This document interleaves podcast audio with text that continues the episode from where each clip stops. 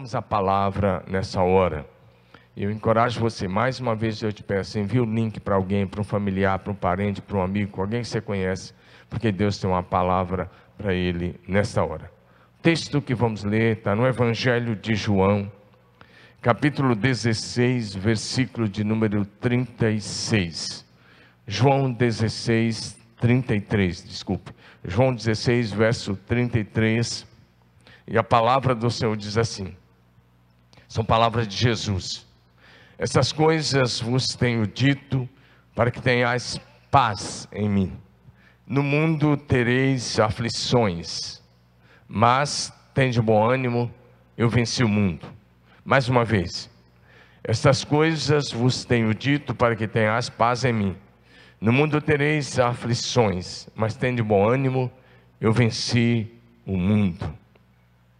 Pai Celestial, em nome de Jesus eu te peço que envies essa palavra como uma palavra de cura, como uma palavra de bênção, como uma palavra de restauração, como uma palavra de salvação e libertação, como uma palavra que vai restaurar muitas vidas nesta manhã, para a glória do teu santo nome, para a glória de Jesus, nosso Senhor e Salvador, e para a honra do Espírito Santo. Toma esta palavra, amado Espírito Santo, e faz dela uma palavra que seja rema na vida do teu povo nesta manhã, para a glória do Pai e do Filho. Oramos com fé, muito agradecidos, em nome de Jesus. Amém, amém e amém.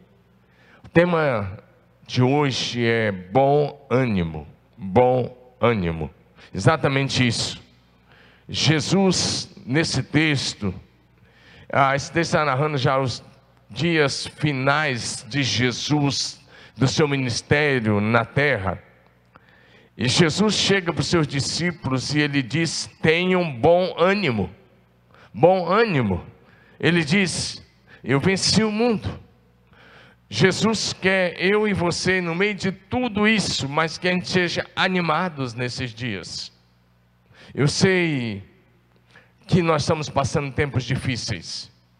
Eu sei, eu tenho convivido isso com os membros da igreja, com os amigos, com os irmãos de modo geral. Tenho, a gente vê tudo que está, ou quase tudo que está acontecendo à nossa volta. E como eu disse nos outros domingos, né, atrás, são dias difíceis que estamos atravessando, que estamos vivendo. E no meio disso, desses dias difíceis, muitas pessoas estão paralisadas pelo medo, depressivos. Muitos estão atravessando dificuldades financeiras, outros com problemas familiares. Muitos estão enfrentando a dor do luto. Cristãos perderam o fervor espiritual, esfriaram na fé nesses dias. Em meio a tudo isso, os filhos de Deus são aconselhados por, pelo próprio Jesus a ter bom ânimo, a olhar para frente pela fé com ânimo, porque devemos olhar assim, porque nós temos esperança, nós temos segurança eterna na pessoa de Jesus Cristo. Então, como discípulos de Jesus, é necessário que, pela fé, olhemos para além dos problemas que estamos atravessando. O inimigo quer que você foque os olhos só nos problemas. Jesus diz: olhe para além dos problemas. E a minha palavra para você hoje de manhã: enxergue além dos problemas, enxergue além das dificuldades, enxergue além das circunstâncias difíceis que estamos atravessando nesses dias. É isso que lemos no livro de Hebreus, capítulo 12, versos 1 e 2, que diz: Portanto, também nós, que uma vez que estamos rodeados de tão grande nuvem de testemunhas, livremos-nos de tudo que nos atrapalha e do pecado que nos envolve, e corramos com perseverança a corrida que nos está proposta, tendo os olhos fitos em Jesus, Autor e Consumador da fé ele, Jesus, pela alegria que lhe estava proposta, suportou a cruz, desprezando a vergonha, e assentou-se à direita do trono de Deus. Ter sagrado diz: fitando os olhos, olhando firmemente para Jesus, ele diz: corramos com perseverança a corrida que nos está proposta. E a base dessa jornada é o Senhor Jesus Cristo. O padrão é Jesus, que olhou para além da cruz, que enxergou além da morte, que olhou para a ressurreição, que olhou para mim e para você e que nos viu redimidos por seu sangue. Por isso o texto disse: por causa da alegria que lhe estava proposta, ele suportou a cruz não fazendo caso da vergonha, tudo isso para nos ver redimidos pelo seu sangue, comprados, lavados, justificados diante de Deus, o nosso Pai. O Senhor nosso Deus, Ele nos encoraja e nos motiva, nos motiva constantemente. Deus sempre garante a sua presença maravilhosa conosco. Na Bíblia Sagrada nós vamos encontrar centenas de vezes a frase: não tenha medo eu estou contigo. Não tenha medo, essa frase aparece pelo menos 365 vezes. Não tenha medo, eu estou contigo. Não tenha medo. Ele não disse só não tenha medo, ele disse não tenha medo, porque eu estou com você. Nós encontramos também muitas vezes a frase bom ânimo, coragem, bom ânimo. Então, bom ânimo vem do Senhor nosso Deus. E agora eu quero dizer mais uma vez a você, nesta manhã, usando a palavra de Jesus, tenha bom ânimo, porque esse é um dia de cura. Esse é um dia de libertação, esse é um dia de salvação, e esse pode ser o dia de milagres extraordinários na sua vida e na sua família. Então, em primeiro lugar, é preciso bom ânimo para enfrentar os grandes desafios da vida bom ânimo para enfrentar os grandes desafios. Você não enfrenta desafios desanimado, desencorajado. É preciso bom ânimo para enfrentar. A vida tem desafios todos os dias. Todos os dias viver é um grande desafio e nós somos de bom ânimo.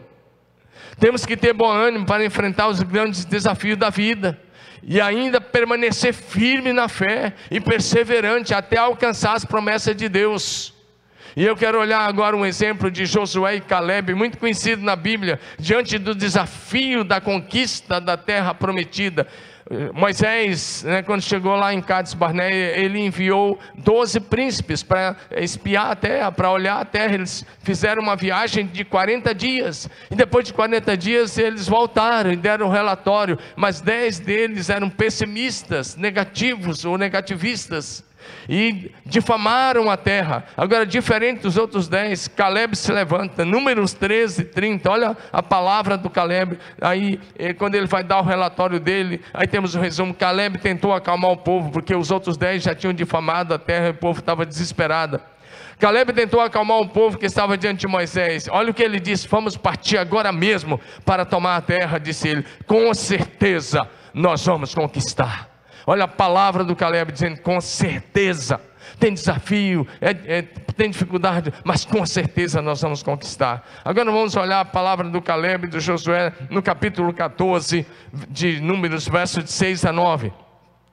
Dois dos homens que tinham feito o reconhecimento da terra, Josué, filho de Nun, e Caleb, filho de Jefoné, rasgaram as suas roupas e disseram a toda a comunidade de Israel: Olha a visão que eles tiveram, diferente dos outros dez. A terra da qual fizemos o reconhecimento é muito boa. Eles disseram: é muito boa. E se o Senhor se agradar de nós, Ele nos levará em segurança até ela e a dará a nós. Ele disse: O Senhor vai dar a nós. É, olha que eles continuam: é uma terra que produz leite e mel, com fartura, do jeito que Deus havia prometido, levá-lo para uma terra de leite e mel. Eles viram o potencial da terra, eles viram o potencial de Deus, e eles estavam dizendo: Deus está conosco. Olha o que ele disse para o povo: Não se rebelem contra o Senhor, e não tenham medo dos povos da terra. Diante de nós, eles estão indefesos não tem quem os proteja, mas o Senhor está conosco, portanto, não tenho medo deles. A palavra de Josué e Caleb foi palavra de ânimo,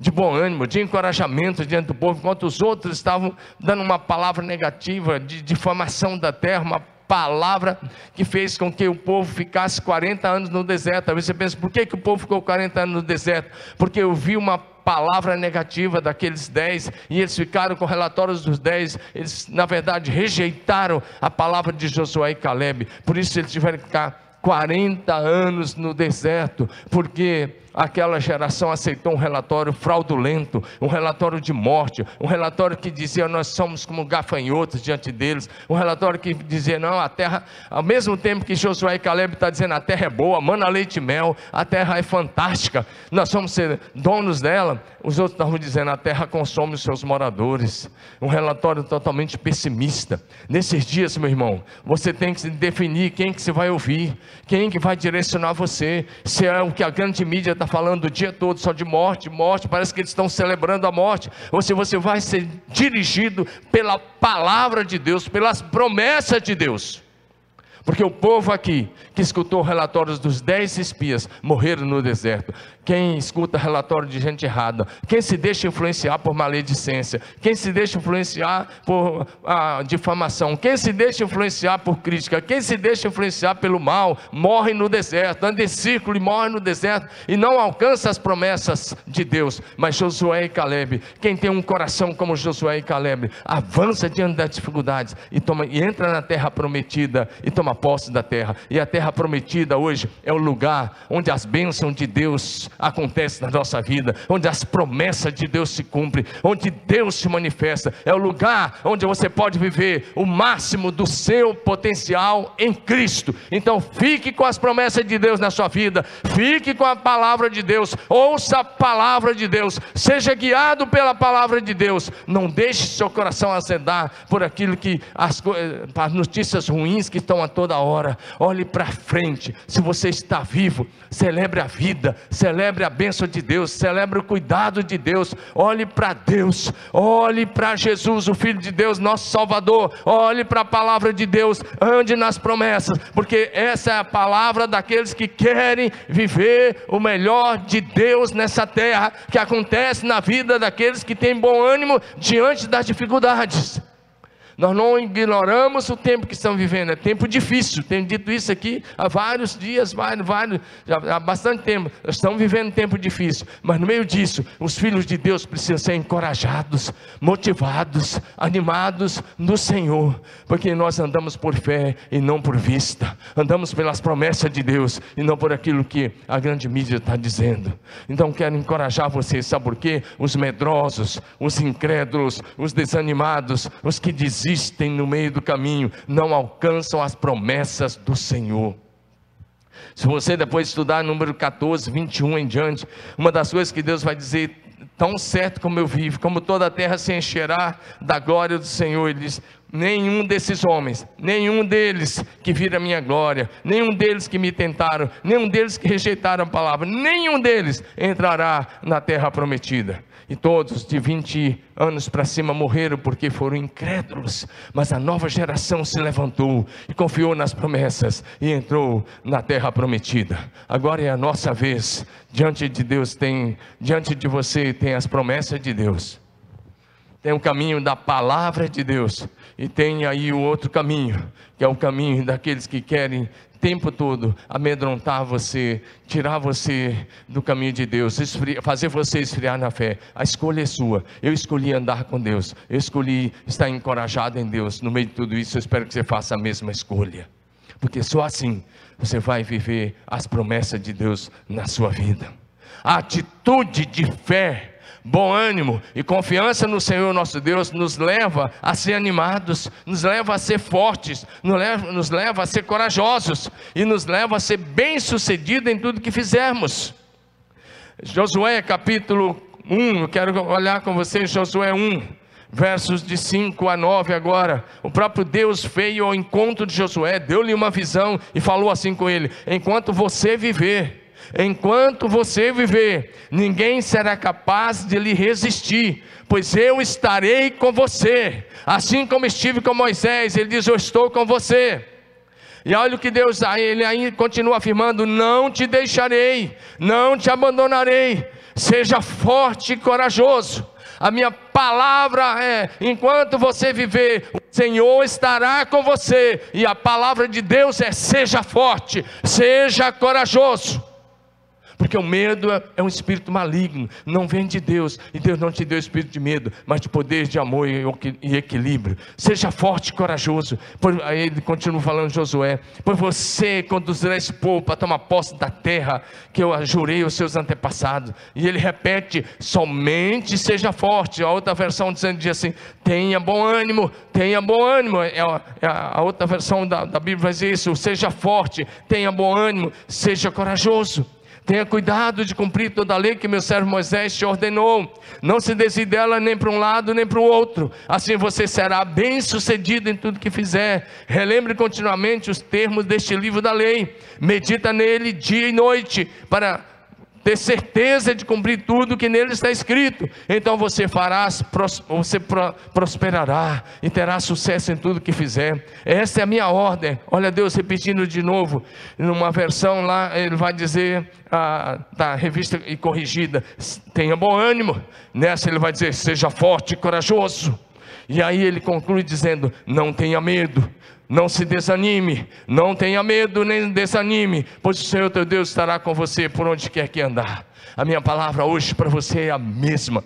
Não tenha medo, não dê lugar ao medo, tenha bom ânimo, seja forte, seja corajoso no meio dessas provações, porque depois que todo esse vendaval passar, que toda essa tempestade passar, que toda essa mortandade passar, depois que tudo isso passar, você vai ver que valeu a pena andar com Deus Deus não está nos livrando de passar pela prova, mas Ele está conosco no meio das provas. Por isso eu te encorajo, permaneça firme, permaneça firme em meio a tudo isso.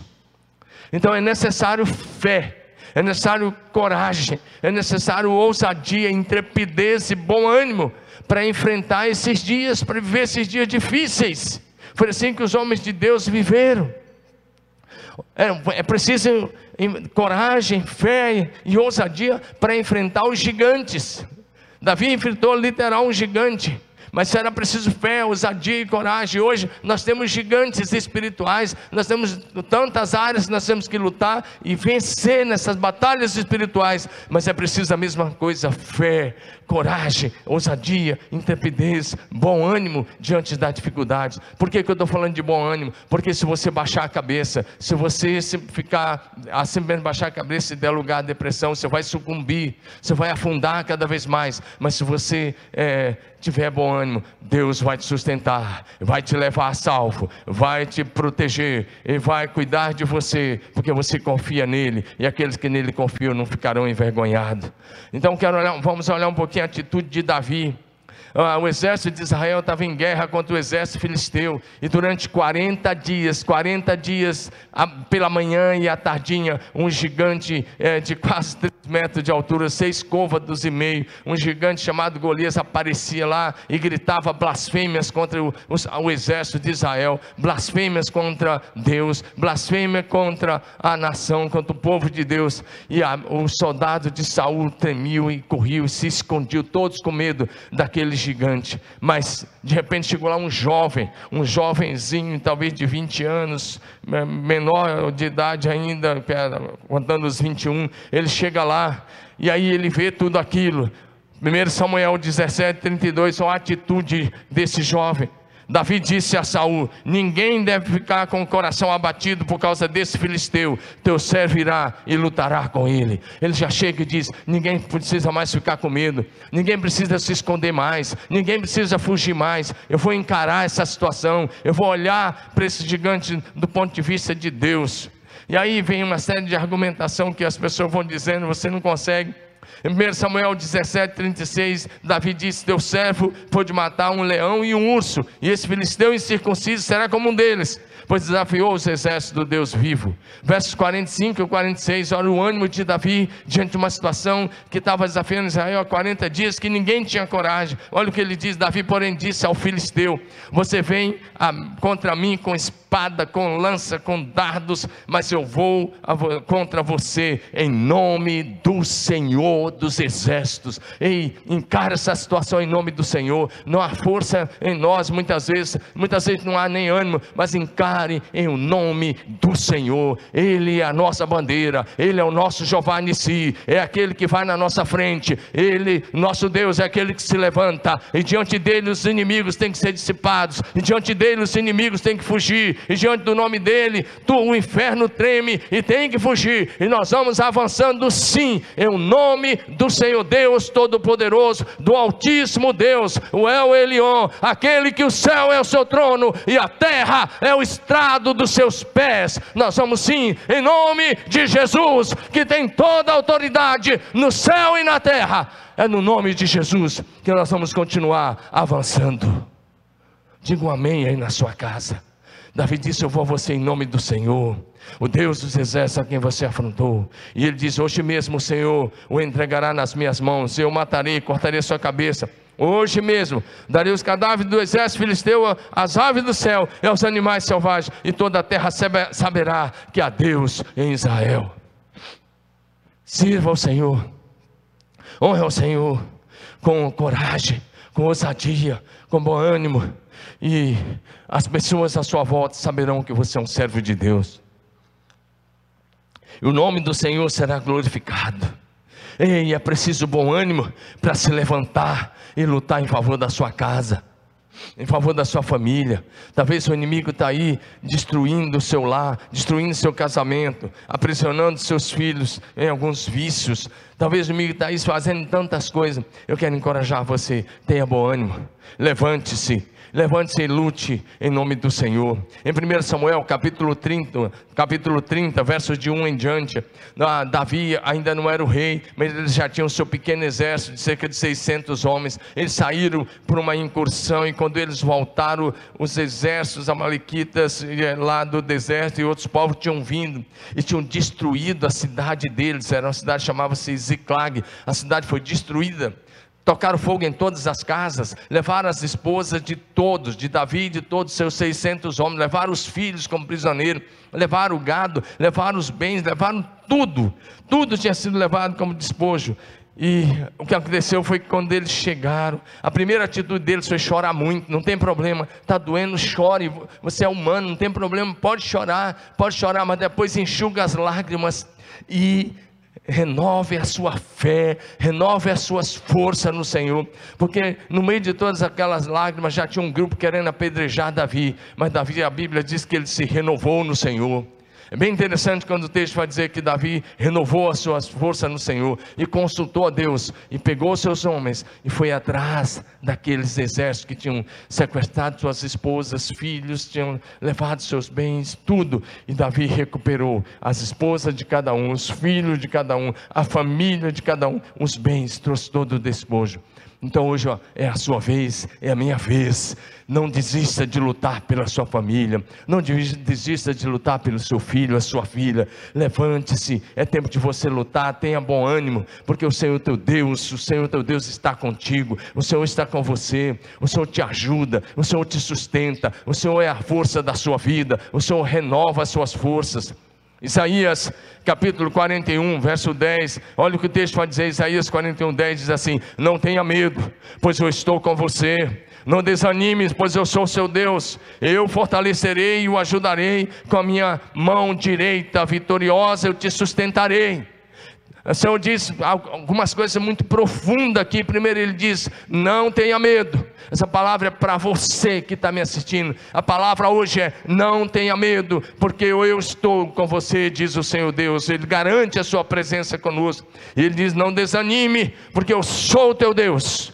E Ele diz: Eu te fortaleço eu te ajudo, e ele diz mais: eu te sustento com a minha mão direita vitoriosa. Que promessa! Ele usa três coisas: te dou forças, eu te ajudo, e mais, eu te sustento com o meu braço direito, com a minha mão direita. Então me possa essa promessa para você: se você está sustentado por Deus, ninguém, ninguém poderá tocar em você, porque o Senhor é, aquele, é a sua proteção, o Senhor é aquele que te guarda. Bom ânimo Bom ânimo, sabe por quê, meu irmão? Porque bom ânimo vem de Deus. Bom ânimo vem de Deus para o seu povo, através das suas promessas. Sempre que Deus fala, Ele anima o seu povo, Ele encoraja o seu povo. É, é, é assim na Bíblia toda. Por exemplo, Jeremias 29, verso 11, o Senhor, num momento difícil do povo de Israel, olha o que Deus diz: porque sou eu que conheço os planos que tenho para vocês, diz o Senhor planos de fazê-los prosperar e não de causar dano, planos de dar a vocês esperança e um futuro. Olha o que o texto diz: Eu conheço os planos que tem para vocês. Essa é a palavra para você hoje. Os planos que Deus tem para você são planos de paz planos de paz, de bênção, de te fazer prosperar e não de te causar dano. Deus é o nosso papai amado que está no céu e ele te ama com amor eterno. Por isso ele disse: Eu tenho um plano de esperança e de um futuro glorioso para você. Jeremias 29, verso 11. Então, a minha palavra para você hoje é: tenha fé, tenha coragem, tenha bom ânimo, porque o Senhor Deus Todo-Poderoso é a força da sua vida. Salmo 27, 1 diz para a gente: O Senhor é minha luz e a minha salvação, a quem temerei? O Senhor é a fortaleza da minha vida, o Senhor é a, é a força da minha vida. Se o Senhor é a força da sua vida, então eu declaro para você agora: levante-se dessa situação de medo, levante dessa situação de depressão, levante dessa situação que está te aprisionando aí na sua mente, levante-se e Continue firme na sua fé em Jesus, persevere, não desista, vai até o fim, vai até o fim, seja fiel até a morte e a coroa da vida te está garantida. Segundo lugar, Jesus sempre demonstrou um bom ânimo. Jesus sempre, sempre demonstrou bom ânimo.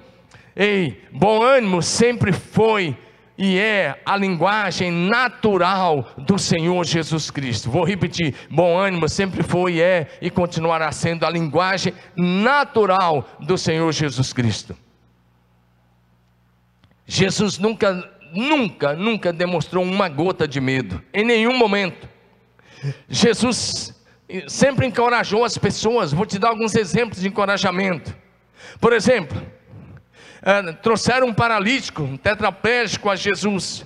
E antes de curar, a primeira palavra que Jesus deu àquele homem foi bom ânimo. Mateus capítulo 9, verso 2. E lhe trouxeram um paralítico deitado num leito. Esse era aquele, está narrado também no Evangelho de Marcos. Vendo-lhes a fé, vendo a fé dos quatro homens trouxeram, Jesus disse ao paralítico: Tem bom ânimo, filho. Tem bom ânimo. Os teus pecados foram perdoados. A primeira palavra antes de levantar, aquele homem que estava para, tetraplégico naquela maca, antes de levantar, Jesus disse: Bom ânimo. E depois foi que ele disse: Levanta, toma a tua maca e vai para a tua casa. Mas antes de curar, ele levantou o ânimo daquele homem, dizendo: Bom ânimo, filho. E hoje a palavra é a mesma para você. A palavra de Jesus hoje é a mesma. Ele olha para você hoje está agora mesmo dizendo a você a mesma palavra: bom ânimo, meu filho, bom ânimo, meu filho, bom ânimo, porque não terminou. Pode ser que o diabo está dizendo que terminou, pode ser que o diabo está dizendo que vai ser de derrota o teu futuro, e Deus diz: bom ânimo, seus pecados foram perdoados. Você vai se levantar, você vai sair dessa situação. E você vai vencer em nome de Jesus. Amém? Olha outro exemplo: Jesus fortalecendo a mulher, a mulher que estava 12 anos sofrendo com fluxo de sangue, tinha gastado todos os seus recursos, e o texto diz que ela ia de mal a pior, mas ela chegou e tocou nas vestes de Jesus e foi curada imediatamente. E aí Jesus começou a perguntar: quem me tocou? Ele sabia, mas ele quis fazer isso só para poder dar a segunda bênção àquela mulher, que era a bênção da salvação. E aí ah, todo mundo disse: Ah, os discípulos, a multidão está te apertando, você está perguntando. Jesus disse: Alguém me tocou, eu percebi que de mim saiu virtude, alguém foi curado. Mateus capítulo 9, por favor, verso de número 22. Evangelho de Mateus, capítulo 9, verso 22. O texto diz assim: Jesus voltando-se e vendo-a, disse: Tem bom ânimo, filha. Olha aí, tá, tem bom ânimo, filha a tua fé te salvou. E desde aquele instante a mulher ficou curada. Tem bom ânimo, tem bom ânimo, porque agora mesmo pode ser o momento do milagre do seu familiar que está internado, que talvez está numa UTI, que talvez numa situação tão difícil. Bom ânimo, diz Jesus. Bom ânimo, a tua fé te salvou. Bom ânimo, a tua fé te curou. Bom ânimo, os teus pecados estão perdoados. Bom ânimo, a esperança. Bom ânimo, a resposta, a solução em Jesus Cristo de Nazaré. Essa é a palavra, a mesma hoje. Bom ânimo, filha. Bom ânimo, filha. Bom ânimo, filha. Levante-se em nome de Jesus. O discípulo de Jesus é, em um determinado momento ficaram com tanto medo, com tanto medo. Quando estavam num barco, já era madrugada, imagina, e Jesus tinha ficado orando do outro lado, e de repente Jesus vem andando sobre as águas. Enquanto Jesus estava andando sobre as águas, se aproximou do barco, a Bíblia diz que eles gritaram de medo, gritaram de medo. Mas Jesus olhou para eles, sabe o que Jesus disse? Bom ânimo. Talvez para a sua situação de medo hoje, a palavra de Jesus é a mesma, bom ânimo. Marcos capítulo 6, versos 49 e 50. Diz eles, porém, vendo Jesus andar sobre o mar, pensaram tratar-se de um fantasma e gritaram de medo, pois todos ficaram aterrados à vista disso. Mas logo Jesus lhes disse: Tende bom ânimo, sou eu, não tenho medo. Olha que situação. Como eu disse, alta madrugada.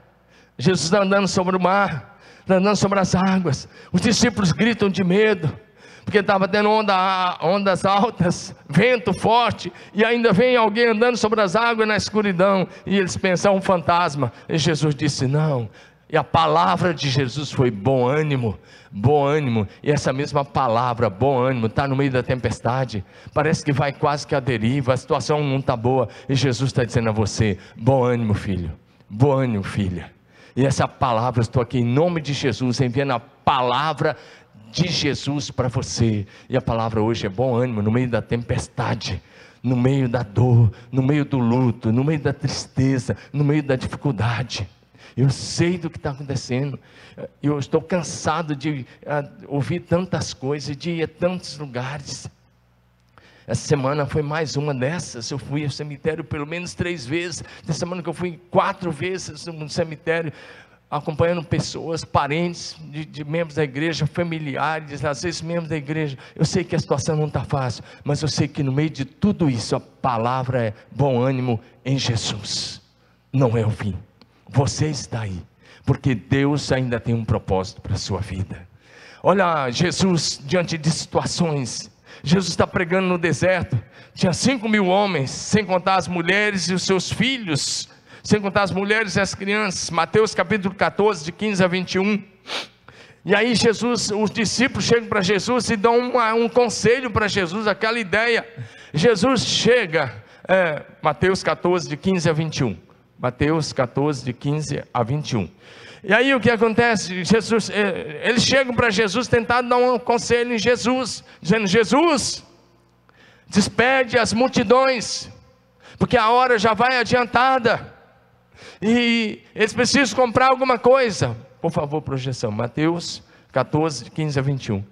Eles precisam comprar alguma coisa. Jesus olhou para eles, sabe o que Jesus disse? Vocês vão dar comida para eles. Jesus de uma forma animada, de uma forma encorajada. Jesus agindo sempre pela fé. Jesus diz: Não, eu não preciso despedir, eu não vou mandar eles embora, eu não vou deixar aí, vocês estão o dia todo aqui, vocês vão dar comida. E de repente um dos discípulos para Jesus: Só temos aqui cinco pães e dois peixes. Jesus pegou os cinco pães, dois peixes, levantou os olhos para o céu, agradeceu a Deus o Pai e disse: Muito obrigado agradeceu, orou, em seguida começou a repartir e houve a multiplicação dos pães e dos peixes. O texto vai dizer que todos comeram e se fartaram. E eram cinco mil homens, sem contar as mulheres e as crianças. Jesus diante da própria morte. Vamos olhar agora Jesus diante do túmulo de Lázaro, ou seja, diante daquela multidão, Jesus não tremeu, Jesus não ficou com medo, Jesus não disse assim, pai, e agora o que eu faço? Não, ele só agradeceu e a multiplicação aconteceu e milhares de pessoas foram alimentadas. Agora, vejamos Jesus numa outra situação, que é a situação mais difícil que alguém pode enfrentar. Jesus diante da morte do seu amigo Lázaro, Jesus diante do túmulo de Lázaro, João capítulo 11, versos 39 até 44 agora. João 11, de 39 a 44. Olha o que Jesus fez. Jesus chegou lá. Primeiro, Jesus sentiu a dor daquela família. O texto diz que Jesus chorou diante daquela, daquele túmulo, diante daquele quadro de morte. Jesus chorou. O texto é muito claro. Mas a partir do verso 39, Jesus deu uma ordem. E a ordem foi: rolem a pedra. Rolem a pedra para o lado. Ordenou. Olha o que a Marta foi falar: Senhor, ele está morto há quatro dias, disse Marta, a irmã do falecido. E ela disse: Sabe o que? O mau cheiro será irresistível. Não, ela está dizendo, não faça isso não. E Deus, Jesus está dizendo, role a pedra. Ela disse, não, Senhor, porque o mau cheiro será irresistível. Aí o que Jesus respondeu para ela? Respondeu Jesus, eu não lhe disse que se você cresce, veria a glória de Deus. Hoje a palavra é essa, talvez está dizendo a situação parece que é irreversível, e Jesus diz a você agora: se você crer, você verá a glória de Deus. Creia e verá a glória de Deus. Creia e verás a glória de Deus. Então rolaram a pedra para o lado. Jesus olhou para o céu, ele fez de novo assim: Pai, eu te agradeço porque me ouviste. Tu sempre me ouves. Mas eu disse isso por causa das pessoas que estão aqui, para que elas creiam que tu me enviaste. Então Jesus gritou: Lázaro, vem para fora. E o morto saiu, com as mãos e os pés presos em, com faixas e o rosto envolto em pano. Jesus disse: Desamarrem as faixas e deixe-o ir. Palavra hoje é a mesma. Aquilo que você pode fazer é apenas rolar a pedra, mas chamar a existência à vida do meio da morte, só Jesus pode fazer. Meu irmão, não há impossíveis para Jesus. Jesus está diante de um morto de quatro dias e ele está animado, ele está tendo bom ânimo. As pessoas estão dizendo: não tira a pedra, não, vai ser irresistível o mau cheiro. E Jesus está dizendo: vai ser irresistível a manifestação da glória de Deus, o Pai. Aleluia! Eu quero dizer a você, mais uma vez, não há impossíveis para Deus. Não desista. Vai até a última gota. Persevere na oração. Persevere nessa batalha espiritual. Você será mais que vencedor em Cristo Jesus. Se creres, verás a glória de Deus. Olha, Jesus nos motiva, garantindo a Sua presença conosco, em, no, em nossa casa em nossas casas, em nossos pequenos grupos, em nossas células, mesmo online ou presencial, Ele garante a presença.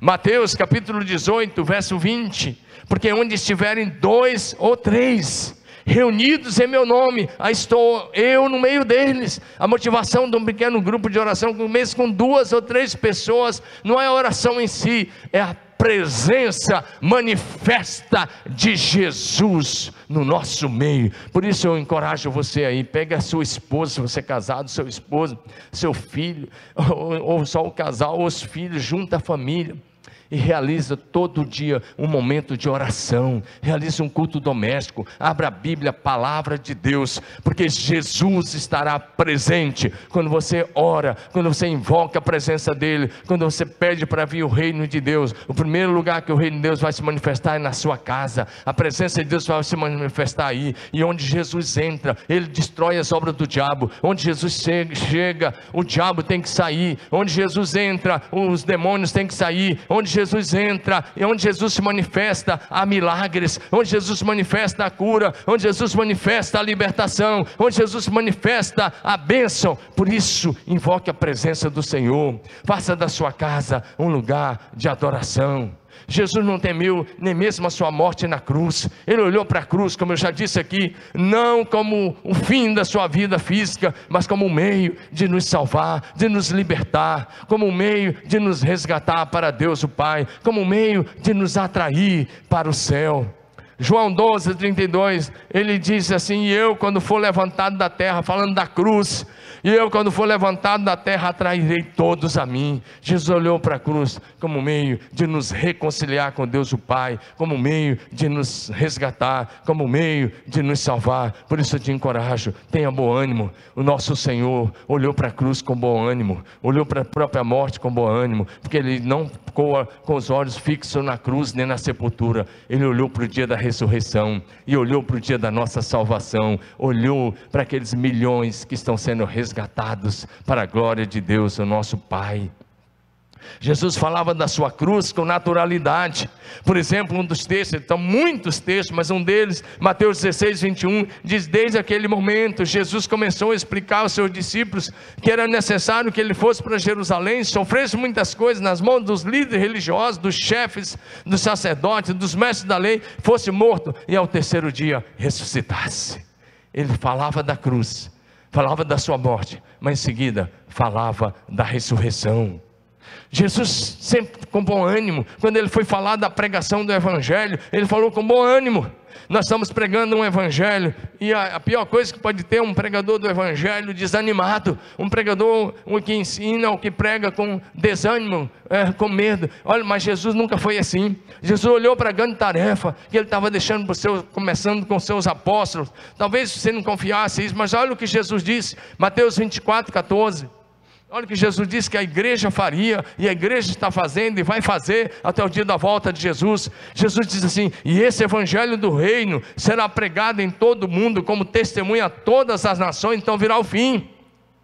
Meu querido, a última coisa não é a última palavra não é do diabo, a última palavra não é da mídia esquerdista, a última palavra não é daqueles que estão querendo trazer terror para sua casa. A última palavra é que o evangelho do reino de Deus que está sendo pregado continuará sendo pregado em todas as nações, para todos os povos, a todas as etnias. Então aí sim virá o fim. Enquanto isso, não. O Evangelho está sendo pregado.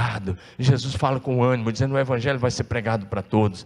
Todos terão a oportunidade de ouvir e de escolher, de tomar uma decisão. Quando Jesus foi enviar os seus discípulos, ele não falou: vocês vão lá e ver o que vocês podem fazer. Ele não disse isso. Em Mateus capítulo 28, versos 18 a 20, olha como é que foi que ele nos enviou. Jesus chegou para eles e cheio de ânimo, cheio de coragem, cheio de motivação. Olha o que ele disse. Então se aproximou Jesus e disse: foi-me dada toda a autoridade nos céus e na terra. Portanto, vão e façam discípulos de todas as nações, batizando-os em nome do Pai e do Filho e do Espírito Santo, e ensinando-os a obedecer tudo o que eu ordenei a vocês, e eu estarei sempre com vocês até o fim dos tempos. Ele diz: toda a autoridade me foi dada nos céus e na terra. Portanto, agora vão, façam discípulos. Jesus fala com coragem, com ânimo, com ousadia, com fé, com disposição, dizendo: vai ser, o que Jesus está dizendo, vocês podem ir, vai ser um sucesso. E é interessante, então não faça diferente do que Jesus falou, honre a palavra de Jesus. Jesus falando do Espírito Santo, olha como é que ele falou, ele falou tantas vezes do Espírito Santo como consolador, como aquele que estaria conosco para sempre. Mas aqui em Atos capítulo 1, verso 8, olha o que ele vai dizer: Mas recebereis poder mas recebereis poder, mas recebereis poder ao descer sobre vocês o Espírito Santo. Então vocês serão minhas testemunhas, tanto em Jerusalém, como em toda a Judéia e Samaria e até os confins da terra. Jesus falou com bom ânimo, com coragem, com fé, com ousadia dizendo: o Espírito Santo vai capacitar vocês. Bom ânimo, meu querido. Bom ânimo, filho de Deus, irmão em Cristo Jesus, porque o Espírito Santo está em você. Ele te capacita para testemunhar com eficácia, com eficiência, com fé, com intrepidez, com ousadia. E por último, Jesus falando da sua segunda vinda. Ele falou: olha o que ele disse. Jesus olhou para a segunda vinda. Ele não disse que a coisa ia ficar cada vez pior, depois ele voltar, ele não falou isso. Olha Mateus capítulo 25, 31. Ele fala da sua vinda de uma forma magistral, maravilhosa, de uma forma gloriosa. Ele diz: quando o filho do homem vier, em sua glória, acompanhado de todos os anjos, então se sentará no trono da sua glória. E o texto continua: então todas as nações serão reunidas diante dele. Ele diz: Eu vou voltar de uma forma gloriosa, de uma forma poderosa, de uma forma nunca vista antes. É assim que Jesus fala, animado, encorajado. No entanto, ele sabia que a cruz estava ali na frente, mas ele, tá, ele não está olhando para a cruz, ele está olhando já para o dia da sua volta.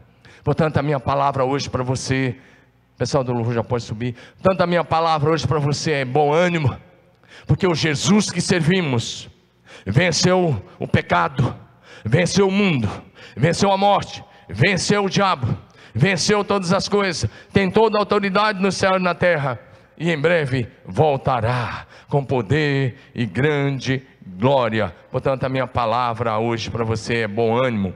Tenha bom ânimo, porque o Senhor Deus é poderoso.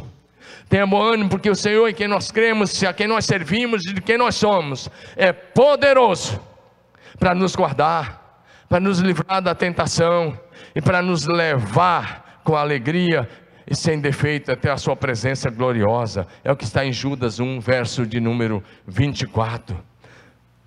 Para finalizar, o servo de Deus, que tem bom ânimo, persevera sempre firme na fé em Jesus, atravessa as tribulações, vence as provações e as tentações, perseguições, vence as dificuldades financeiras, vence os tempos difíceis, vence a dor, e encerra a carreira cristã celebrando a Deus o Senhor, porque tem certeza do que lhe está reservado na glória do céu.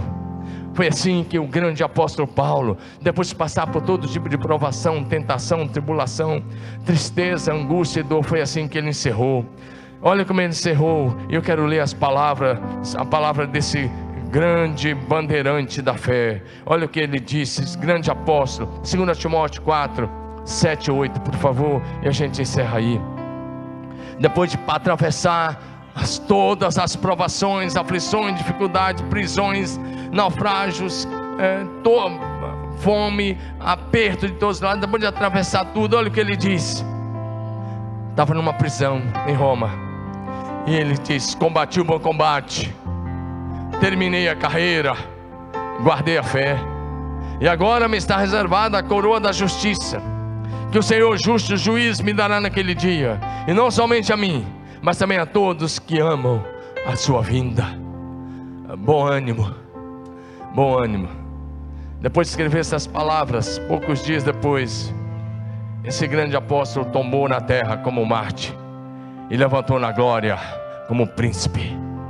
Bom ânimo até mesmo diante da possibilidade da morte. Apóstolo Paulo sabia que a sua cabeça ia rolar dentro de alguns dias, e ele está escrevendo: Bom ânimo, meu filho, bom ânimo, porque a coroa da justiça está reservada para todos aqueles que amam a vinda do Senhor. Minha palavra hoje para você é bom ânimo, porque Jesus está com você, Ele te sustenta. Ele diz: tenha bom ânimo porque eu estou com você. Ele diz: eu te sustento. Ele garante a sua presença conosco. Tenha bom ânimo, não por você mesmo, mas em Jesus Cristo. Nele você pode e deve confiar.